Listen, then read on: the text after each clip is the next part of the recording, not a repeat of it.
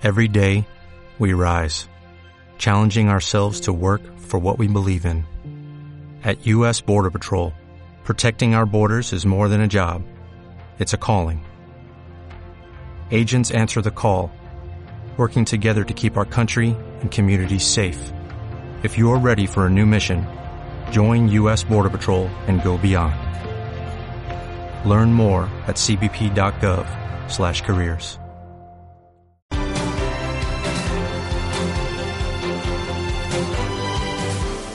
Mirando al Reino Unido, que es uno de esos nubarrones por los que se avecina tormenta, que decía este fin de semana el Fondo Monetario Internacional, por cuestiones como el Brexit, la guerra comercial, la desaceleración en eh, China ante este escenario, nos queremos preguntar esta mañana qué panorama, qué perspectivas le esperan a la renta variable para este año. Se lo vamos a preguntar a Javier Galán, que es responsable de gestión en renta variable europea en Renta 4 Gestora y gestor principal de los fondos Renta 4 Bolsa y Renta 4 Valor Europa, y a David Cabeza, que es responsable de análisis en Renta 4 Gestora y cogestor de los fondos de Renta Variable Europea y gestor principal del Renta 4 Small Caps eh, eh, Euro. Eh, Javier David, ¿qué tal? ¿Cómo estáis? Buenos días, bienvenidos.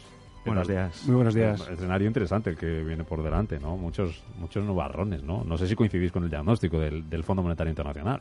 Bueno, yo creo que, el- que el- el- la elevadísima eh, volatilidad que tuvimos eh, eh, a finales del año pasado, eh, pues venía a reflejar un poco lo que estamos viendo ahora, ¿no? Desaceleración económica, eh, pero resultados eh, empresariales, ¿no? O por lo menos mm, más cauto, o, o más, ca- sí, bueno, más cauto tanto a nivel empresarial como a nivel, efectivamente, de los organismos tipo FMI, Banco eh, Mm. Mundial, ¿no? Eh, el Banco de España también revisando a la baja, ¿no? Los crecimientos. Eh, pero bueno, mm, eh, como digo, el, el- el mercado lo anticipó muy brillantemente Sí. ¿no? el, el año pasado. Ahora lo importante es saber si, si esta subida de enero, ¿no? Eh, si lo que quiere reflejar es una mejora eh, para los próximos meses, ¿no? Un rebote, ¿no? Para, eh, bueno, pues para, para buscar eh, mejores eh, puntos de entrada. ¿Y qué pensáis? ¿Cómo se puede presentar el año para la renta variable? A, a la espera también de despejar alguna de esas incógnitas, una es la del Brexit, pero ¿qué pasa también con la, la negociación comercial China-Estados Unidos? ¿Qué, qué perspectiva manejáis desde Renta 4? Bueno, yo creo que hay que tener claro ese, ese escenario donde yo creo que hay que descartar que estamos ante una burbuja, eh, pero también hay que descartar que estamos ante una, una recesión, ante un crash, ¿no?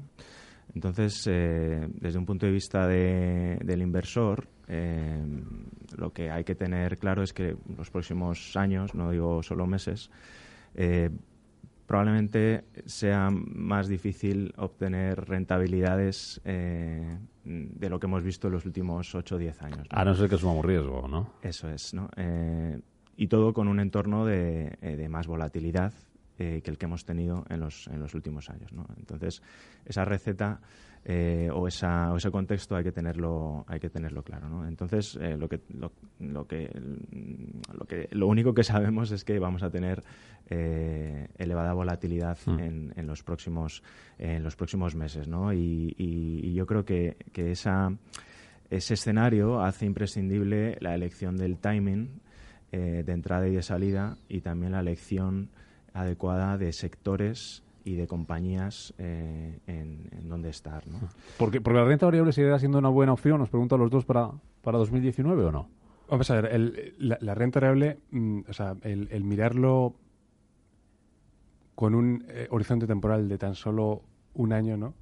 Eh, yo creo que es muy poco, ¿no? O sea, eh, efectivamente 2019 yo creo que, o, o- o lo que nosotros barajamos, ¿no? Es que puede ser un año de, de- de- de muy buenas oportunidades, ¿no? Eh, por lo que ha comentado antes David, ¿no? De, la, de la volatilidad que esperamos. Sí. Em, pero yo creo que, la- que- que el inversor de renta variable tiene que ser eh, mucho más paciente. Desde luego, hoy la bolsa europea está barata. Eso es una realidad y eso es objetivo ¿no? en, términos históricos. Em, el, el- el problema para no ser mm, eh, muy optimista ¿no? o excesivamente optimista es, oye, es que es verdad que el, que el, el- el ciclo económico está mucho más maduro de lo que estaba. ¿no? En Estados Unidos llevan 10 años creciendo y en Europa pues especialmente países como, como eh, Alemania o los países nórdicos, pues llevan igual, ¿no? Una década creciendo. Es decir, el, el mercado está, eh, el, el ciclo económico está mucho más maduro y eso lo que, lo que va a generar es más volatilidad porque hay más incertidumbre y porque el crecimiento ya no es tan fácil de generar. Eh, eh, esas oportunidades que mencionabais, ¿dónde las podemos encontrar si hablamos de sectores, por ejemplo, que, ¿Qué, vaticináis? ¿Qué, esperáis? O, por qué estáis apostando vosotros en, vuestros fondos? Pues eh, encontramos, mm, por así decirlo, dos grandes bloques donde invertir. El primer bloque sería compañías de, elevada calidad, eh, en sectores de, crecimiento, inmersos en, en megatendencias, eh, eh, con grandes equipos directivos gestionando esos negocios, con elevados flujos de caja libres, que, es una métrica en, la que nos fijamos eh, mucho. el problema es que en ese, en ese tipo de compañías o de sectores las valoraciones pueden llegar a ser algo exigentes. ¿no? Entonces buscamos valoraciones razonables en ese tipo de sectores y, compañías. ¿Y, qué encontramos rascando? Bueno, pues encontramos eh, compañías como, por ejemplo, en el sector cervecero AB InBev, que es la mayor cervecera mundial, que ahora mismo está cotizando con un descuento tanto frente a comparables como frente a su media histórica, eh, bueno, por una serie de, eh, circunstancias que, que, creemos que afectan más a corto plazo que, digamos en la capacidad de generar beneficios a, medio o largo plazo. ¿no? Es un sector que todos conocemos, eh, entendemos bien la compañía y hay una bueno una anomalía ahora mismo que yo creo que el mercado no está interpretando correctamente eh, y, para nosotros supone una, una oportunidad. ¿no? Y luego la otra pata eh, donde, donde buscar valor son compañías algo más cíclicas donde quizá el mercado se, se ha pasado descontando los, los, riesgos que pueden afectar. ¿no? hablamos de sectores como, por ejemplo, materias primas, eh, sectores eh, eh, petroleros, sectores químicos. Pues, por ejemplo, Lanxess es una de las mayores posiciones en los fondos que, gestionamos, eh, una compañía química que ha, que ha, tenido una transformación de, de más, eh, más exposición a commodity, ha, pasado a ser una compañía eh, que genera más, más valor, ¿no? con productos de, de mayor valor añadido, que no se está valorando correctamente por parte del mercado ¿no? Hmm. y que sí ha sido, ha sido arrastrada como el resto del sector químico. ¿no?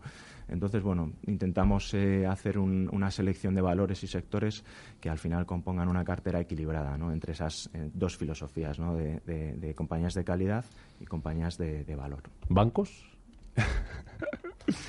Pues bancos, vamos a ver. Esa gran pregunta. vamos a ver, están baratos, ¿eh? o sea, eso es una realidad. los bancos están baratos. El, el, problema que tenemos con el sector bancario y eso hablo de, de, de, a nivel estructural, ¿no? Es que no nos encontramos cómodos con, con, eh, con, con, el tipo de negocio, ¿no? Al final es un negocio que es eh, está muy, muy apalancado, porque es un negocio, es así, es estar 20, 25 veces eh, apalancado sus recursos propios, ¿no? y cuando encontramos con las caídas del último trimestre, encontramos a, a compañías que sin ese apalancamiento están igual de baratas, ¿no? pues, pues preferimos sectores más industriales. ¿no? Mm, bueno, eh, eh, y recomendación por terminar, eh, Javier David, para, para los inversores en este escenario, paciencia decíais, ¿no? Y sobre todo no mirar a un año vista, ¿no? Mirar un poquito más allá. Totalmente. Yo creo que el, inversor a largo plazo en, en bolsa a estos precios, históricamente es un buen punto de entrada.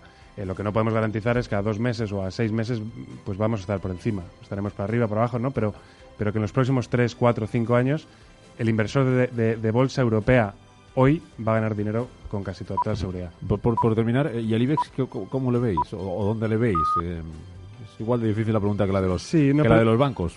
sí, pero, es para... pregunta a la gente, ¿no? Este año, ¿qué va a pasar? Eh, claro, en, el IBEX tienes el, problema efectivamente del, sector bancario, que pesa mucho ¿no? y, que es, es, difícil de predecir, pero que como está tan barato el sector bancario, sinceramente no creo que se vaya a diferenciar mucho el IBEX 35 del resto de mercados europeos. ¿no? Entonces, en general, no somos para nada pesimistas ¿no? con el IBEX.